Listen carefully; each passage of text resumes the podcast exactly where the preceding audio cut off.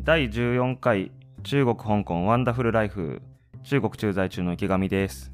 3連単で万馬券を狙っていきましょう。香港に駐在している若尾です。今週もよろしくお願いします。よろしくお願いします。毎週末配信していきます。この番組では中国と香港に駐在している池上と若尾の2人が世界各国の競馬場で夢を追いかける現代競馬ロマンタンです。はい よく聞いてなかったけど今なんなんて言ったの？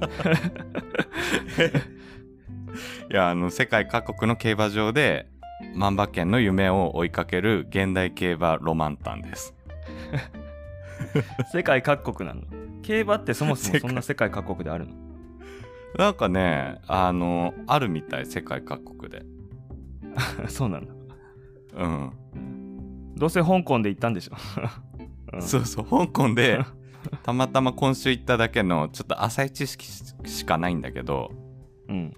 それがねちょっとあの面白くて競馬にちょっとハマっちゃいそうな自分が今います。うーん。競馬はあれなんでしょあのみんな馬が好きで見るんだよね。馬が好きでそうあのファンの人たちとか見ててなんかこの馬はこういう特徴でこの両親から生まれたサラブレッドであのこういうキャラだからすごいロマンを感じるんだよねみたいな。うん。そういう人もいるしなんかあの俺今回そのこの間競馬場行ってきたのは本当もうなんかまだ23回目ぐらいの競馬体験だったんだけどまあなんかたまたま勝って楽しかったっていうのもあるんだけどこう、うん。みんなでワイワイ飲みながらあのいろいろとこう掛け事をするっていうちょっとこうエンターテインメント的な面白さがすごいあって。ああなるほど。そうそう。なんかこうしかも素人ながらいろいろ本とかえっとね本っていうかよく日本の競馬場でもあの新聞し読みながら競馬のでなんか鉛筆を耳に挟んで、それでなんかいろいろメモしてるおじさんたちいると思うんだけど、うんそんな感じの情報誌の、あのーリーフレットバージョンが無料で配られるの入場したら。はいでそこにはあの最近のその馬の戦績とかいろいろバーって書いてあってそれを見ながら全然馬の知識とかないんだけど素人ながらに頭を使って予想していろんな組み合わせのかけ方していくってのが面白かった。うんあれはやったことあるけどあのドラクエのカジノにあるスライムレース。知らない？あでもそうそう。いやなんかしあ覚えなんか覚えある。あったね。まあだからね、競馬は奥深いもんねもっとね。うん、まあまあまあゲーム性って意味ではそれに近い。それもなんかあれでしょ？下馬評みたいなのがスライムのであってなんかそれに基づいてかけたりもしくはうんそうだよね。そんな感じだよね多分うんあれはただ倍率が出ててあのリスクを取るか安全に行くかしかそのぐらいのあの戦略しかなかったと思うけど。馬だとねもっとドラマがあるもんね。ドラマがあるんだろうね。いやだからなんか結構、あのこの1週間ぐらい YouTube で日本の歴代の名馬みたいなのをいろいろ見ちゃったりして。ああ結構あるよね。だからもう伝説の馬みたいなのもいてもううん。大会で連続優勝してすごいもうファンから愛される馬っていうのもいるしこう悲劇の馬みたいなのもいてすごい期待されて出たけど、あんまり結果残せずしかも最後は落馬しちゃってあの怪我しちゃってちょっとかわいそうな最後を迎えることになるとか、うん。うんまあいろいろあるね。うん。え香港と日本の競馬は大体同じような感じ？ルールは一緒だと思うけど、まあ俺もだからその全く詳しいことは分かんないんだけど、具体的な。まあでも、あのー基本的なかけ方とかルールとかは一緒で、で、さっきその、世界中に競馬ってあるらしいよって話したけど、うん。あのー特に有名なのがなんか日本香港イギリスとかみたいでだから香港は結構競馬ファンの中ではあの聖地とまでは言うのか分からんけどうん。結構こうグレードの高い競馬場に位置してるみたい、うん。イギリスから始まったんかなそしたらそうかもね。なんかうん。ウィキペディアにも日本日本が最初に始めたのは、まあ、イギリスだったかとにかくなんかヨーロッパの影響でみたいになんか書いてあった気がするから。うん。うん。そうかもまあしれない、そもそもね日本にあの足の長い馬はいないもんね。す生息してないもんね。ああね、うん。本来。もう完全に輸入だろうね。うん。そっかそう馬。そうですか。馬そして、馬娘って知ってる？馬娘。えーなんかどうせあれでしょ？あの馬を擬人化して可愛くしてる感じのやつでしょ？あそうそうそう。それが今めっちゃ流行ってんだよ。あそうなの？うん。ちょうどえその馬で馬を YouTube で調べたらたどり着いたんだけど、えーうん。サイバーエージェントがあの出してるスマホゲーム兼アニメで「馬娘」ってのがあってその歴代のその池上が言ったように馬を実在する馬を美少女にしてでしかもプレイヤーはその馬娘をこのある意味調教師みたいな立場で育てながらで実際に出馬させて勝つみたいな勝ってそのゲームを制覇するっていうそういうコンセプトのゲームがあったわ。それが大人気だそれなんかあの戦艦が女の子になってるやつとかもさあるけどさあれはまあ、ねうん、空想の世界でねなんか戦ってるみたいななんかあねそういうのはまあまだいいとしてさあの、うん。馬娘見たことないか分かんないけどそれって相当生々しくない？大丈夫なの？女の子をいやあのね 絶妙な具合で生々しさが消えててもうじゃあその試合の様子はどうかっていうと女の子はこうやって全速力で走ってんの。いろんな女の子が。競馬場のあのあの草原というか芝生の中全力ダッシュでバーって走って競ってて。で、実況がすごいあの本物の競馬っぽく「おーっと3番のここでゴールドシップがお来たそのまま行くか行くかぶっちぎり優勝だ!」みたいなそんな感じになってて。いやめっちゃやり込んでるじゃん いやあのねお俺やりたかったんだけどあのあダウンロードはしたんだけど、うん。香港だからかうまく作動しなくてまだできてないんだよね。すごいやりたい、なるほえでもその女の子を走らせるところまでいいけどその女の子を走らせて早い子の子供をどうこうみたいな繁殖させるみたいな話になったらちょっといやそこまではないんじゃない？あちょっとねそこまでは分かんないけどその女の子の馬もあのガチャなんだよねそこで課金制なの。だから300円で10回引いてその中でこう普通の馬娘レアな馬娘スーパーレアの馬娘みたいにいるみたいで YouTube でいろいろ見てたら、ショコタンがめっちゃ課金してた。は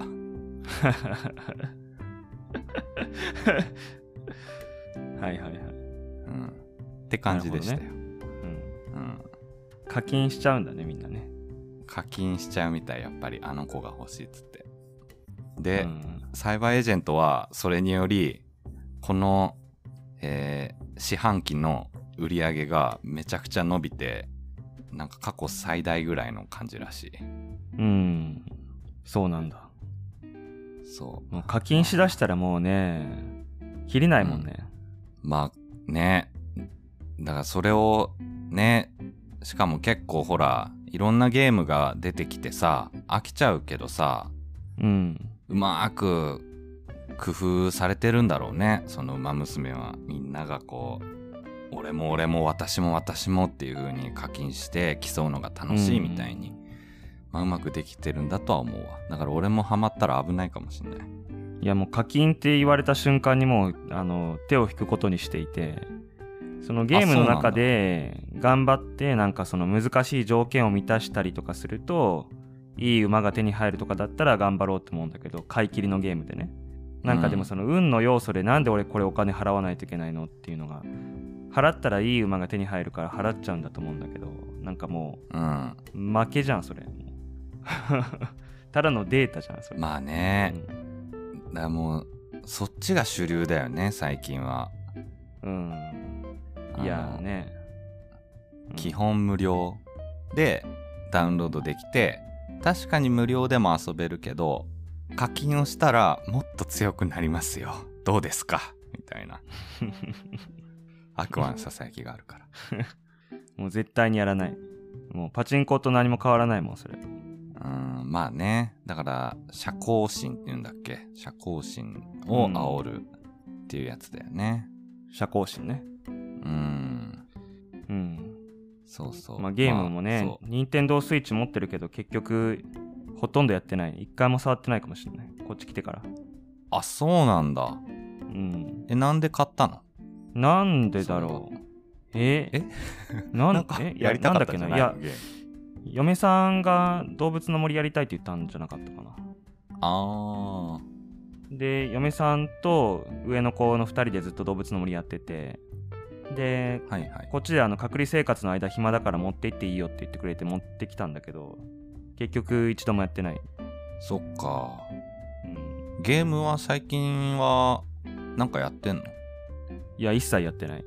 あもうやってないんだ。昔はね、よくやってたじゃんゲームいろんなの。あのメタルギアとか。そうだね。何やったらいいのか情報をそのキャッチアップできてないから何やったらいいか分かんないよねうーん。何が面い白いんだろうね今。う馬娘か。馬娘はスマホでできるから大丈夫よ。でもあの YouTube でよくあのストリートファイターの一番新しいやつの対戦動画とかよく見てる。あーわかるわ。あれだよね。エアプだよね。エアプ勢。っていうの？知ってその言葉は知らないけど。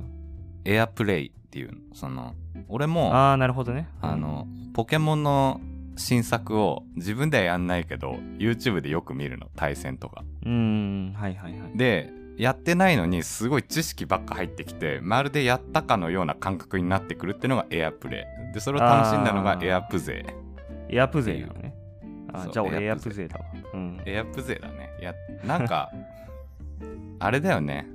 だんだんエアプ勢に人はなってくのかもしんないね エアプ勢はでもお金払ってないから迷惑だよね多分ね。あー迷惑っていう観点もあるけど広告としてあの捉えてる場合もあるよね。その企業がうん。あえてあの YouTube のにプレイ動画アップとかを許可してそれがなるほど。それでストーリーとかあの広まってかえってそれが広告効果になるっていうのもあるよね。うんあ思い出した。俺スイッチであれやりたくて買ったんだ。あの「聖剣伝説3」のリメイク版。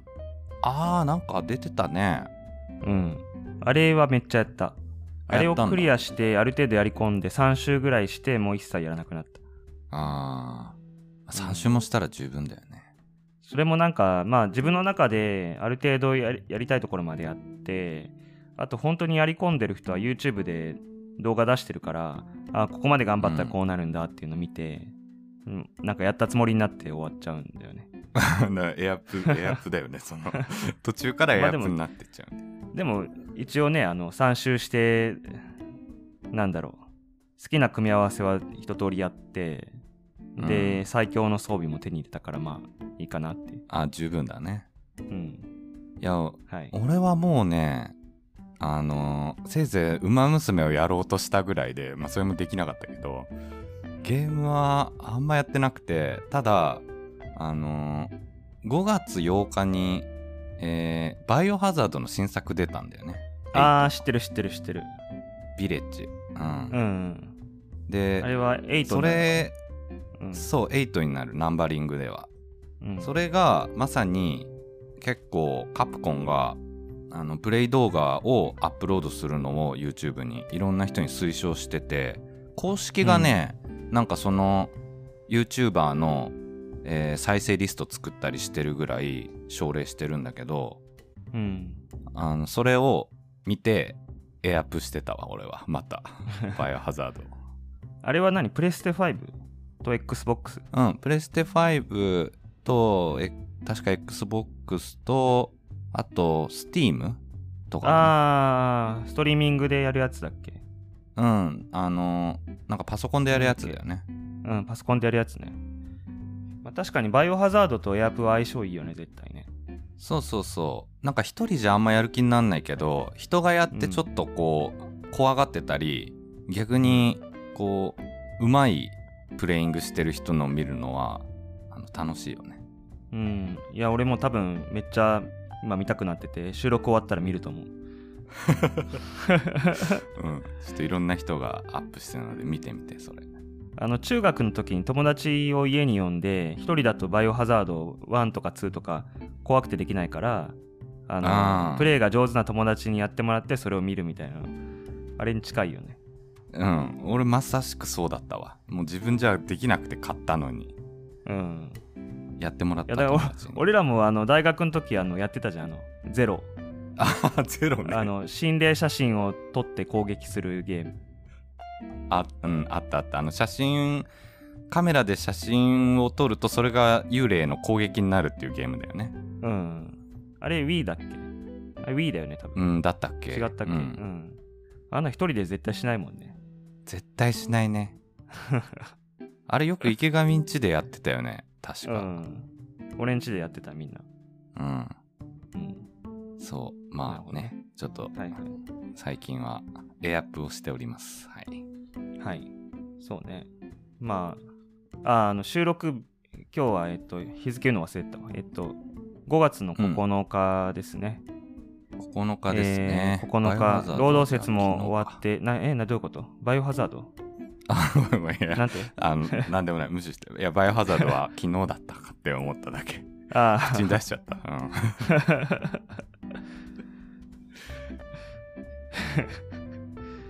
えっと、何？香港は普通に連休もなく土日が終わって1週間働き終わったって感じ？そうですね。全く休みはなく。まあ日本がゴールデンウィークだったので仕事的にはこう問い合わせとかが少なくて、まあ、少し静かだったかなっていうのと、まああとあのワクチンですね。ワクチンを打ってきました。おお。もう2回打ったの？一発目。一回、一発目か。そう。どうでした？あのね副反応が出てうん。最初初日はあ別になんもないなって思ったんだけど、えー、1日経ったらなんかちょっと体がだるくなって頭も痛くなってであとあの注射したところが筋肉痛になりだして腕とかなんか上げたらすごい痛くなったわうん。それが終わったらもうなんともない感じ。そうだねあの大体1日でそれは終わってまあ 2, 2日ぐらい経ったらもう特に大丈夫かな多少筋肉痛残ったけどあのーもうだるさとかはなくてまあだるかった時も熱はもともと出てなくて。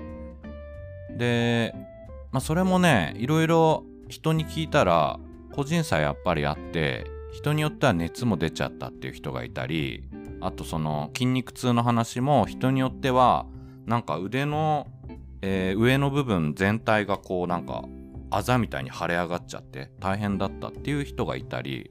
うん。結構ね反応は様々だったわそれは結局何？どこ、どこ製のワクチン？ファイザー製？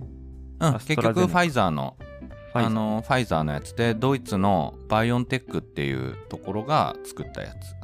うん。mRNA ワクチそうそうそうそう。それ。うん。ンだよね。えそうだからそれは、ワクチン受けるときは、翌日をお休みにしておくのをおすすめします。うん、うん、うんうん。週末に受けるとかね。そうだね。うん。え、それは何？申し込みとかどうやってやったの？当日の流れとか。申し込みはうん。あネットで、あの、すぐ簡単にできた。ネットで個人情報っていうか何？その ID 番号入れて、そうん。で、最寄りのその病院みたいなとこ案内されて、そこに行って、その自分の名前と番号言ったらもう打ってくれると。う。そうそうそう。病院はね、香港で2、30箇所ぐらい候補があって、その中から自由に選べるって感じ。うん。スムーズだね。うん。ちょっとね、うん今、日本でね、いろいろ接種混乱状態みたいだから、ね、うん。それにまあ比べたらっていうかあのすごいスムーズに何のストレスもなくできました香港では、なんか日本はねもう日に日にニュースがなんかなんて言うんだろうね。もう見てられないというかね。うん。悪いニュースばっかりだよね。うん。ね。あれで実際に商売上がったりになってね潰れちゃう人とかいっぱいいるだろうしやってらんないよね多分ね。そうだね。ちょっとさすがにきつそうだよね。この書き入れ時のゴールデンウィーク。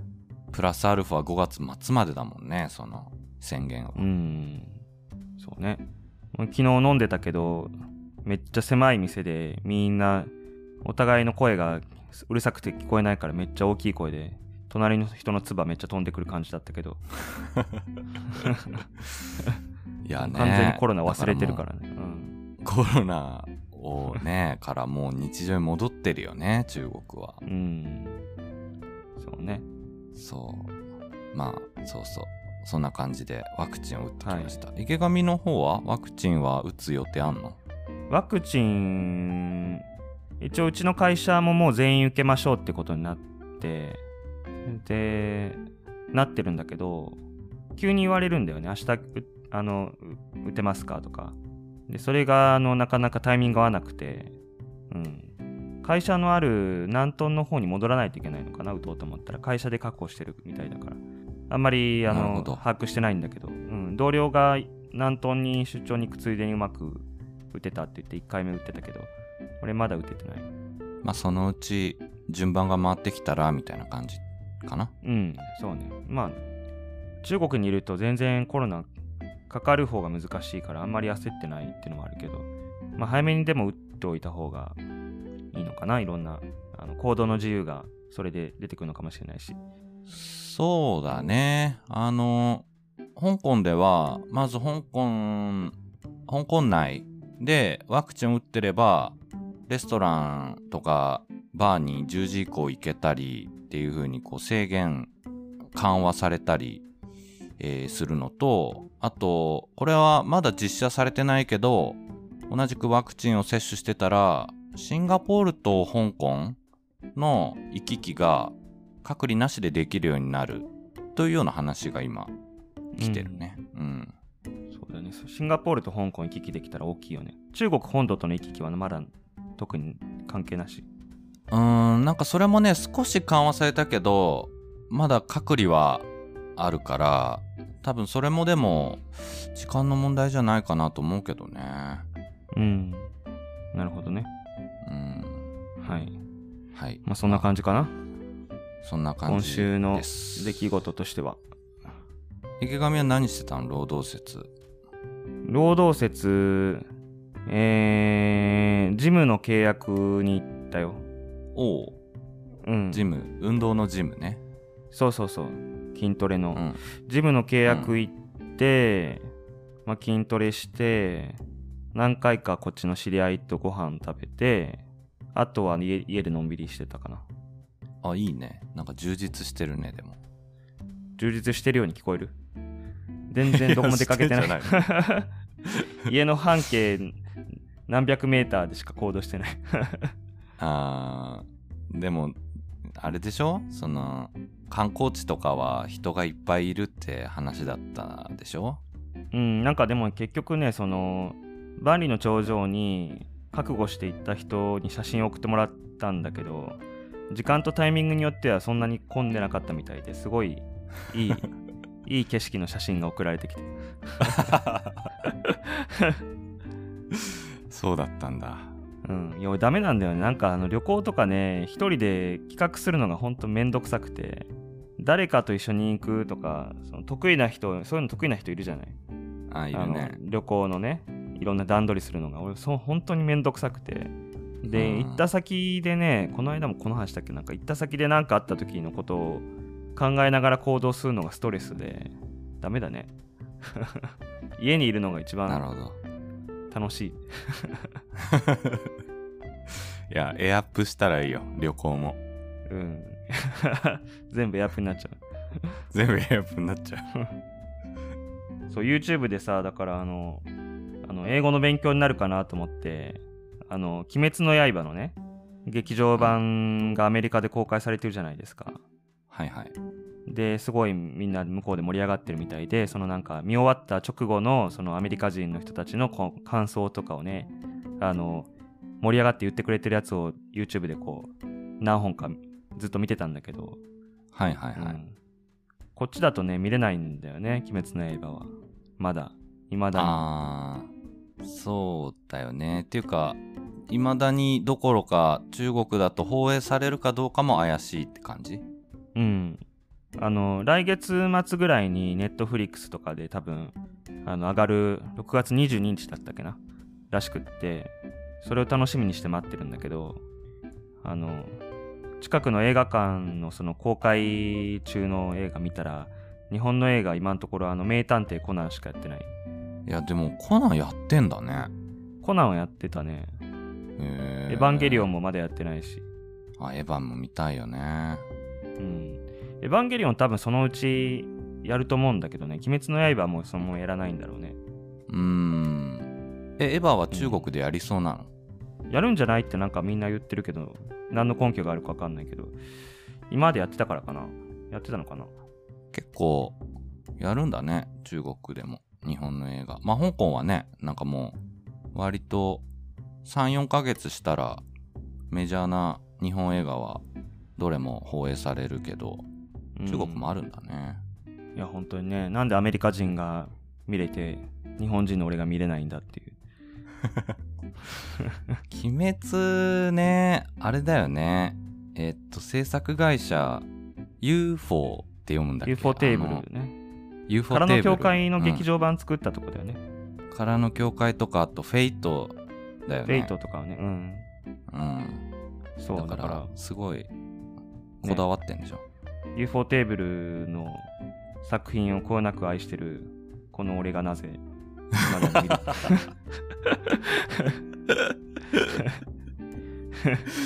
いや辛いねでも、うん。辛いわ。うん。俺もちょっとその見てみたいもん。鬼滅鬼滅がそこまで好きっていうよりかはその UFO テーブルの映画を見てみたいっていううん。感じ、そうだから俺もその最初アニメから見て「鬼滅の刃」あれはだからあの正月に正月ってあの旧正月じゃなくてあの本当の元旦にお腹下して一人でもうずっと家にいて何もできない時に全部一気見したんだけどアニメがやっぱ UFO テーブルすごいからその後漫画行ったんだけど逆だったらハマんなかったかもしれないあハマんなかったというかアニメたどり着かなかったかも。まあ UFO テーブルだって分かってたから見たけど最初アニメがすごくって。でその映像が頭の中で浮かびながら漫画読んでたからうん。すごいよね。映像の衝撃が大きかったってことだね。衝撃とか面白さが。うん。音楽それはわとかかるかも。ねちょうどいいとこで止まったり流れたりすごいなんか涙腺をねうん。刺激してくるというか。うんうんうんうん。うん。いやー見たいですね。ね。ちょっと、うん。早くね、うん、俺はエヴァンも見たいよ早く。うん、中国で暮らしてて困るのは本当にそれぐらいじゃないかな。本当にエヴァンゲリオンと鬼滅の刃がいつになったら見れるのかと。それぐらいなの？他は特に別にあのまあ家族と合流できないとかそれ根本的な問題はあるけどそれをのうん。生活面で言えば、映画が見れないっていう。映画が見れない。あと天一を食べれないでしょ、天一食べられない、うん。うん、天一食べたたいなないねじゃ いや俺まだ起き朝起きてからまだ何も食べてない。今、えっと、14時だけど何も食べてないから本当に天一とか言われた瞬間に今胃がキュッてなってあ胃がキュッてなって じゃああれだね、はい。収録終わった後バイオハザードのプレイ動画を見ながら何かご飯食べてください、そうします。あ楽しみだわ。はい。はい、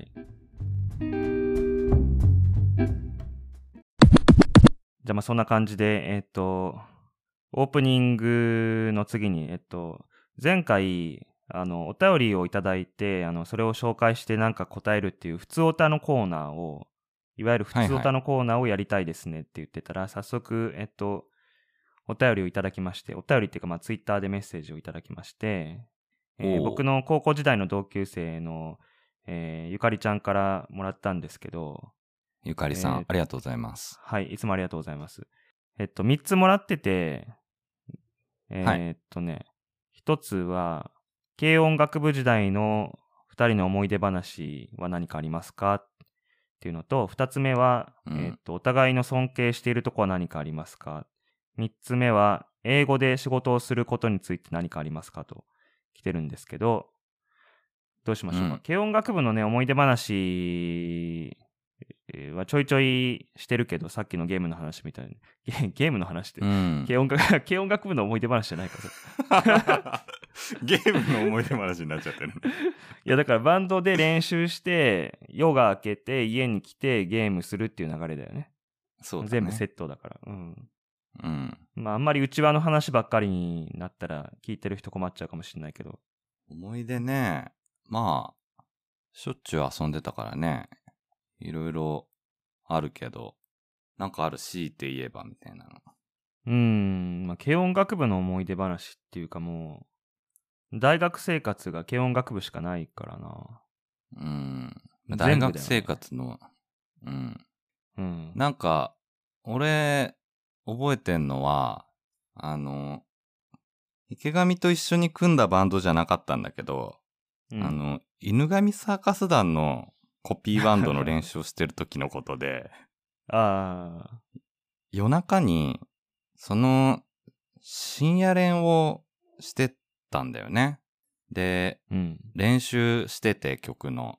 で、夜中1時か2時ぐらいだったんかな。あの、練習の合間で休憩をして、4人メンバー俺入れていたんだけど、まあ普通に話してたら、なんか入り口のドアの方からコンコンみたいなノックするような音が聞こえて、バッてみんなで振り返って、あれなんか今音聞こえたよねつって、ちょっと見てくるわ俺つって。俺がドア開けて外見たんだけど、別に誰もいなくて、え、あれ？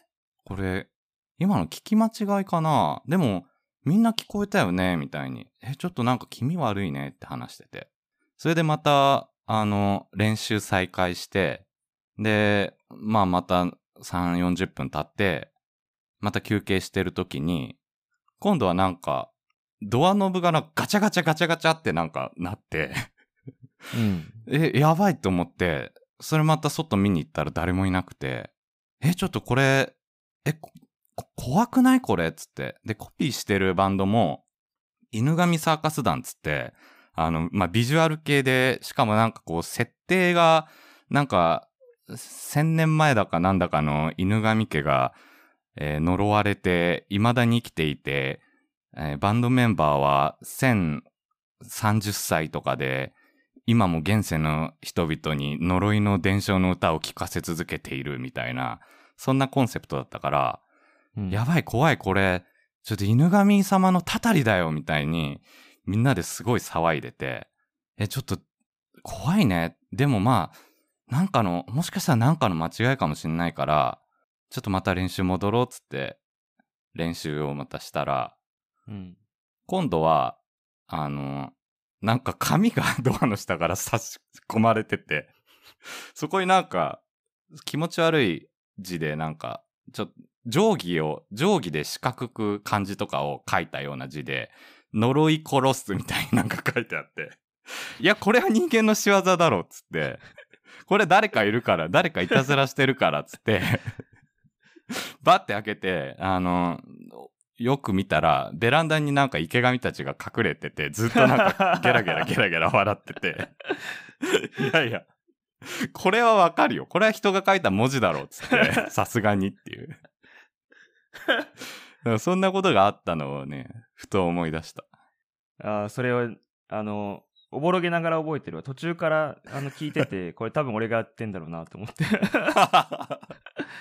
ドアノブガチャガチャした記憶があるわ。ある。あとなんか、定規でね、呪い殺すっていう文字を書いたのも確か池上だった気がするんだけど。いや、それは覚えてないな。それやらなかったらよかったのにね。うんまあ、途中までね、めっちゃ本当に怖がってたからね、俺ら。たたりだよって、犬神様のって。多分構ってほしくなっちゃったんだよ。もう気づいてほしかったんじゃない？夜も遅かったし。そんなこともあったっけ？そんなこともあったね。だから、アホなことばっかりやってたね。うん。まあそんな感じだよね。そうだね。うん。まあいろいろ面白いことあったけど。聞いたら思い出すけど、なんかきっかけがないと思い出せないな。もう10、まあまあまあ12、3年前だもんね。そうだね。うん。まあ、話しながらね、思い出すことあれば、じゃあ、今後も随時ということで、はい。やりましょはい。これ全部、全部やる？う。うん、三せっかくだから、全部、全部やるわ。じゃあうん、互いの尊敬しているところ。尊敬してるところね。ううんん。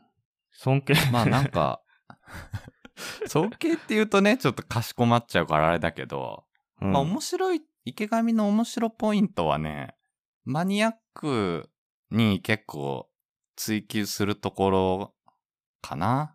なんか多分、うんこう、得て増えてがある、結構はいその差が激しいと思うんだけど、その、うん得ての得意な部分については、ひたすらこう、マニアックに追求し、うん。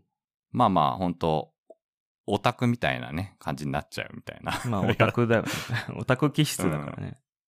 そうそう。まあ、その、ね、あの、オタクみたいになっちゃうっていうとなんかちょっとネガティブっぽい感じだけど、なんかその、ひたすら追求するっていうのは、面白いなって思うけどね。うん。ね、このポッドキャストもね、あの、何気なく聞いてる人は何とも思わないと思うけど、すげえ音をヘッドホンで聞いて、なんずっとあのね、音質をどうしたらいいかってずっとやってるからね。ね、追求してるもんね。うん。うん。俺はなかなかできないからさ、もう大体でいいじゃんって思っちゃうから。うん。なんか、目的が変わっちゃうんだよね。その、何かを、その、なんだろう。本来の目的じゃなくて、その過程を完璧にやってないと、落ち着かなくなっちゃって、できることがあるのにしてないっていうのが、なんか、居心地が悪いというか、なるほど。そういう性格なんだろうね。うんうん。そういう性格なんだろうね。うん。まあでも、こういうポッドキャストとかそういうね、クリエイティブ系というか、作品系には、そういう性格はすごい生きると思うけどね。うん。うん。はい。まあ、楽しくやってます。はい若尾の尊敬してるところ、まあ、尊敬って言ったら難しいけど、まあ、全然違うタイプだから、あのなんだろう。その、なんだろう、あまりに違うタイプだから、基本的に若尾の、なんだろう、あの若尾っぽいところは、なんか基本的に、あのなんだろう、面白く見てるというか、あの、なんていうんだろう。全く、全く今具体的な点が出てこなかったけど。具体的に難しいな。なんか、その、なんだろうな。まあでも違うタイプだよね。確かに、とりあえず。うんうん。そうね。全然違う思考回路で動いてるのが面白いよね。うんうんう。うんん。結構若尾はなんかこうね、あの、物おじせずに堂々と結構してる雰囲気がね、あって、そういうのはいいなと思うけどね。うん。うん、そうね。だから、俺の、俺から見た池上の、その、いい点っていうのも、自分にないような点だから、まあ、それがこう、お互いそう見えるんだろうね。うん。自分にない点がよく見えるとはいいうことだね。うん。はい。まあまたなんか思いつけば。あと、英語で仕事をすることについて。英語で仕事ね。うーん。いや、なんかでも、脳に良さそうーん。いいのかう。な？刺激になる。うん、なんかさまあそうね。うん刺激になんだよ。めっちゃ頭使わない？その、なんか日本語でさ、それこそポッドキャストで今なんかさ、何気なく会話してるけど、うん俺やっぱり英語だとまだ慣れないから、なんかこう、頭を、良くないんだろうけど、あんまり頭をこうなんかフル回転させながら、なんか相手に伝わるように分かりやすく噛み砕いて、自分の少ないボキャブラリーの中でも表現しないとみたいな感じでうん。頑張ってやってるから、うん。そうすると、なんか脳の普段使ってない部分を使っていそうな感じがする。うん。そうかもね。俺もまあ全然、英語ペラペラ喋れるわけじゃないから、それはそうかな。なんかね、あの、まあ、アメリカとかイギリスとかで働いてて、みんなその英語で会話してる中で、一人、まあ、ちょっと英語下手だけどみんなで英語で喋るっていうのと違って、えー同僚があの、まあ僕入れて4人いて、僕の職場は、僕以外みんな3人中国人で、で、まあ彼ら世間話とかなんかまあ自然に中国語で喋ってて、で、仕事の話で、まあ世間話も英語で混ぜてくれることもあるけど、まあこっちから英語で絡んでいったらまあそうなるけど、だからなんて言うんだろうな。英語ネイティブじゃないからみんな。あの、みんな英語下手くそなんだよね、うんうんうんちょっと。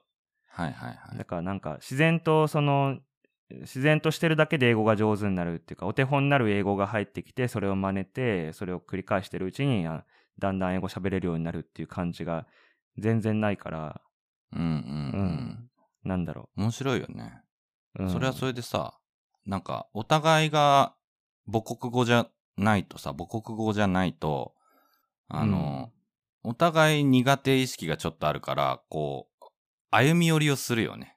なんかどうにか、お互い伝えるっていう、その目的、共通目的にあ歩み寄るから、かえってうんコミュニケーションが、あの、円滑になったりするよね。そういう時。ああそういう側面もあるのかなうん。なんか不安なのはそのお互いにあのこういう時にこういう風に言うみたいなお決まり文句みたいのがあの働いてると出てくるんだけどそれ本当に正しい英語じゃない可能性が大いにあって。オリジナルのなんか。そうそうその4人で通じるオリジナル英語で喋ってる可能性ある。それをね、ネイティブのアメリカ人とかに言ったら、What? みたいに言われるみたいな。うん。そうそうそう。絶対なる絶対なるうん。まあまあ、ね。でもね、それもだから一つの文化でしょ。香港人同士の英語でもそういうことってあるし、まあきっと何らかのその中国人同士の英語のちょっとローカルルールみたいな、まあそういうことだよね。あると思ううわ。ん。そうね。うん。英語あねのうんはい。うん、英語で、いや、まさに、バイオのエアップしてる時に思ってたことがあって、あれもう世界中にリリースされて、英語版とか普通にあるじゃん、バイオって。うんだから、なんかこう、バイオに興味があれば、英語版で字幕つければ、結構苦もなく楽しむことができて、うんで、意外となんかこう、かしこまって英語勉強とかよりも、そういう風なゲームとか、まあドラマでも映画でも、そういう興味のあるコンテンツを、あの、普段から割とちゃんとこう楽しみながら接して、で、その接する頻度を多くするのが大事なんじゃないかなって思ってて、うんなんか、日常からこう、英語に接する？うん、うんそういうのが、こう、さらに流暢に英語を喋ったり聞き取ったりするには必要なんだろうな。でもそれ大変だな、実際は。っていうふうに、バイオの動画見ながら思ってた。うん。ポッドキャストとかでもね、普段から日本語の番組じゃなくて英語の番組をできるだけ聞こうとかね、思うけど、まあそれこそその朝通勤するときとかに、英語今日なんかまた新しいフレーズを覚えてそれ日中で使えるようになったらいいなみたいな感じで聞いたりするけどね。うんうんうん。うん。うん。まそれ、それをあれだね。だから、どこまで頻度多く、あと、その、生活の中で占める割合も多くしていけるかっていうのが、まあ、一定以上の、中級以上の語学の向上には必要なのかなっていうふうには思うよね。うん。まあ仕事で、なんだろう、あの、これを、これはこうだからこうしてほしいとか、これお願いできますかとか、そういうのは、まあ言えるじゃないですか、普通に。なんかでも、うん。でも本当はちょっとこういうふうに思ってて、あの、なんか前はこんなことあったから、俺その時こんなふうに思って、とか、だから本当はこれしたくないんだけど、なんかこういうことがあってこうだからこうみたいな、なんか、そういうのなんかわーってスムーズに言えたらいいのになと思いながら、なんかそれが出ない、出ないからなんかただお願いしただけになっちゃってるみたいな、悔しいよああね。ね。うん。細かいニュアンスとか、ね、日本語だったらこう、なんとか説明できる専門的な説明とかね、そういうのがもどかしいよね。英語うでん。できなかったりするとね。うん。あと交渉ね、うん大変なのは。英語で交渉になると、もうなんかこう、なんなら、意地の悪い相手だと、あの、逆にこう、あの、わざと流暢に喋って、かましてくるから、その、わかる、わ、かるでしょ？こんぐらい英語。わかんないならもう、そっち土台にも乗ってないよ、みたいな感じで、ガーってかましてくるから、それだけで不利になっちゃうっていうね。うん、そうだよね。そういうのあるよね。そういうのあるね。うん。まあ、はい。ちょっと、まあ頑張りましょう難いねいや、英語だけじゃなくて。ね、中国語も勉強しないといけないから。ういやー、中国語できたら最強だと思うよ。いや、なんかね、俺もそんな感じで思ってたんだけど、要はそんな感じっていうのは、メインはうんまあ英語で、まあ英語は将来も役立つし、し実際は仕事は英語でしてるから、英語を勉強しようと思ってたんだけど、やっぱり中国にいるから中国語を話せないとやっぱダメだなと思って、うんうんうん。うん。なんか、頑張ろうと思ったんだけど、何をどう頑張ったらいいか分かんないから、まあ、近近 近所の中国語会話教ス室、ちょっと見に行こうかなぐらいの、まだそのぐらいのステータスだけど。いや、まずは、みんなそんなもんじゃないの？最初の一歩は。うん。うん。俺もちょっと広東語の教室通ってみようかなとうん思って。て。うん。6月ぐらいからちょっとやろうかなっていうふうに思ってんだけど。一あれ、合気道はダメだったの結局。ああ、合気道ね。いや、体験レッスン2回行って、で、明日また3箇所目行ってくるんだけど、それでちょっと最後、え、選んだり、まあそもそも合気道どうするかっていうのを考えようと思ってんだけど、うん。いや、なんかね、面白いね。こう、やっぱ、まず合気道って明らかに、俺の人生の中で、あの、手をつけてこなかった武術系のジャンルで、こうどういうモチベーションでそもそも続けられるんだろうっていうのを一週間考えてて。うん。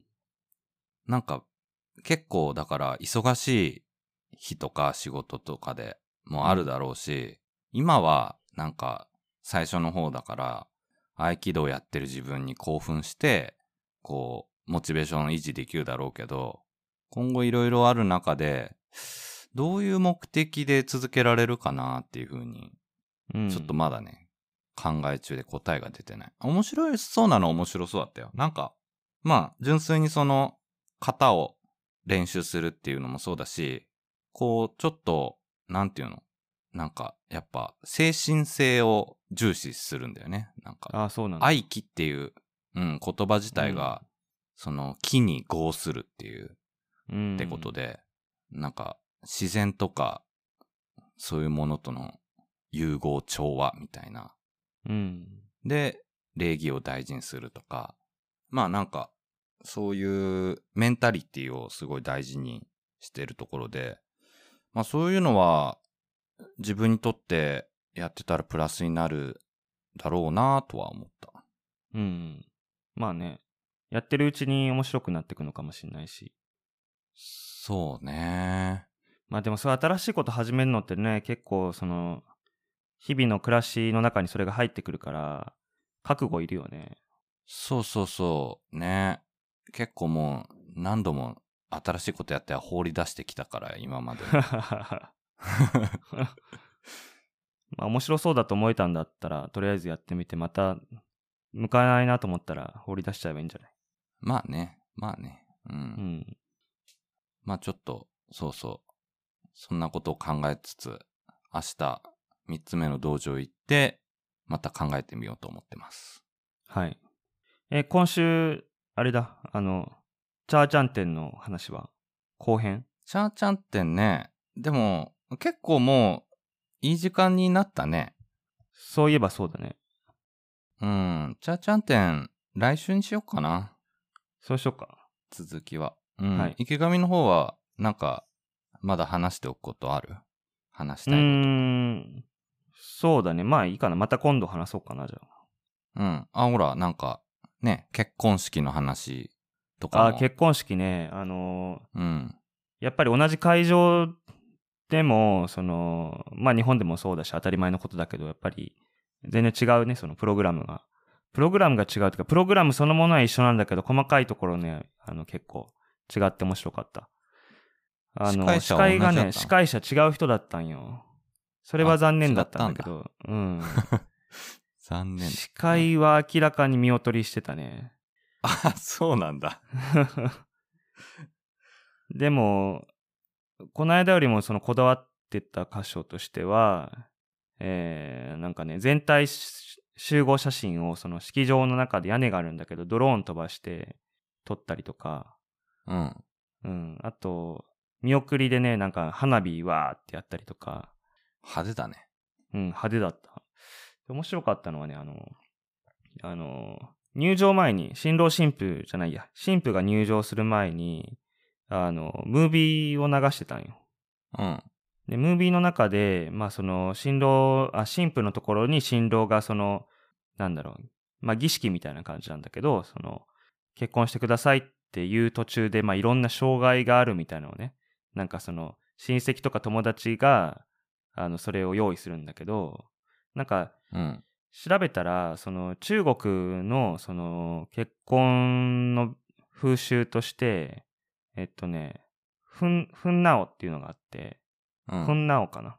っていうのがあって、まあ、結婚の婚に、なおっていう字はこれどうやって日本語でないから表せないんだけど、口で言えないんだけど、あのーなんだろう。いろんないたずらをするんだよね。新郎に対して。新郎、新婦は多分しないと思うけど、その新郎がその、いろんなその障害を乗り越えて、なんかその、あの、結婚できるみたいな、なんかそういうのをなんかやる文化があって、結構なんかそれ、うん。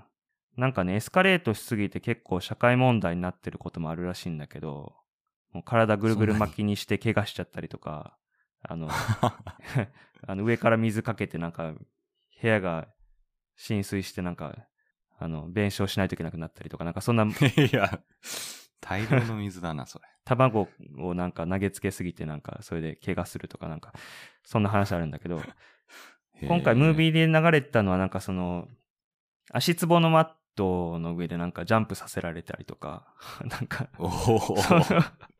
そんなのが流れてて、まあでもあの、可愛い感じでやってるんだけど、ううんん。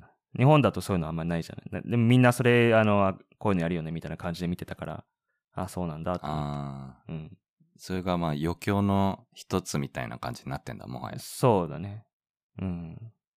あとね、あの、最初に、まあ、神父が、あの、神父がステージに上がってきて、で、新郎と二人になって、あの、お互いにね、みんなの前でこの、愛の言葉を交わし合うんだけど、それが情熱的で、まあ、何言ってるかちょっとわかんないんだけど、あの、その後、二人でこう、わーってこう、なんか、お互いをこう愛してる言葉をこう、わーって言った後で、キスをするんだけど、そのキスがね、激しすぎて、いつまでやっとんねんみたいな。そうなんだ。女の人からもうなんかかぶりついてんの。唇のえー、上下を挟む感じで。みんなの前で。熱烈だね。すげえなっていう。で、その新郎の方が、まあ新郎の方が僕の同僚なんだけど、同僚っていうかまあ、あの、ちょっと若い子だけど、新郎のそのキス終わった後の唇に、もう、縦にこの、新婦の口紅がベタってついてて、で本人がね、あの、の、気づいてないから、それでそのまま立ってんのよ。それであの、うん、あの、主賓の挨拶って言って、まあ、僕らの共通の上司が、あの、ステージに上がっていくんだけど、あの、見かねて、途中であの、紙ナプキンをこう、持って、あの、取って、新郎に渡したんだけど、彼、あの、唇の周りそんなことになってるの気づいてないから、それでこう、額の汗をこう拭いてて、そこじゃ、そこじゃない、そこじゃないっていうね。面白いね、それう。ん。まあなんか、女の人が強いって言ったらちょっと語弊があるかもしれないけど、なんだろう、その、おしとやかさが求められるみたいな雰囲気がないっていうのかな。なんちょっと適切な言葉が思い浮かばないけど、う。うんん。あの、ご両親の挨拶の時も、あの、新郎のお母さんだけが今回は挨拶してて、この間全員喋ってたんだけど、そのお母さんがなんかもう、すごい喋るの上手で、みんなになんかこう、今日本当にありがとうみたいなお母さんだけがこう喋ってる。へすごい、うんなんかパワフルというか。まあ、感情表現がね、まず、豊かというか、ストレートだよね。うん。そうだね。う。うんん。そうだね。へえ、うん。中国ならではだね。じゃあその結婚式も。そうだね。まあなんかその、大きく何かが違うわけじゃなくて、そういう一つ一つのこうニュアンスが日本と違う感じかな。うんうんうんうん。なんか、なかなかねうん。日本だと、そんなね、うんかぶりつくような神父のキスって見る機会ないからね。ないね。うん。ないよね。うん。まあでもなんか、俺、俺的にはその中国式の方が楽しそうだけどね。盛り上がって。うん。うん中国式でやる予定あるんですか？いやいや、その、自分が好きでというよりかは、そのね、参加する出席者とさして？うん。出席者として、はい。面白いなと思いました。はい。まあそんな感じでした。なるほど。うん。わかりました。はい。じゃあまあ、えー、番組概要欄に Twitter アカウントを載せてますので、またぜひ皆さんお気軽にメッセージいただけたらと思います。えっ、と、普通オタのコーナー継続したいと思ってるんですけど、あの、メッセージ何もなかったら、あの、あもらえなかったんだなってなってはず、あの、寂しいので、あの、1週間に1回誰かください。いやいやいや、ノルマじゃないんだから。はい。でアンカーでお聞きの方は、ボイスメッセージも引き続きお待ちしております。はい。はいよろしくお願いします。よろしくお願いします。なんかありますか、最後？若尾さんの方から。いや、大丈夫です。うん。はい。これから、あの、出前注文して届いたら、バイオハザードの、なんだっけ、エア、エアプ8、ですね。エアプ、エアプ動画を見ます。はい。はい。はい。それでは、えー 楽しみます。それでは、中国、香港、ワンダフルライフお送りしたのは、池上と、若尾でした。どうもありがとうございまし。た。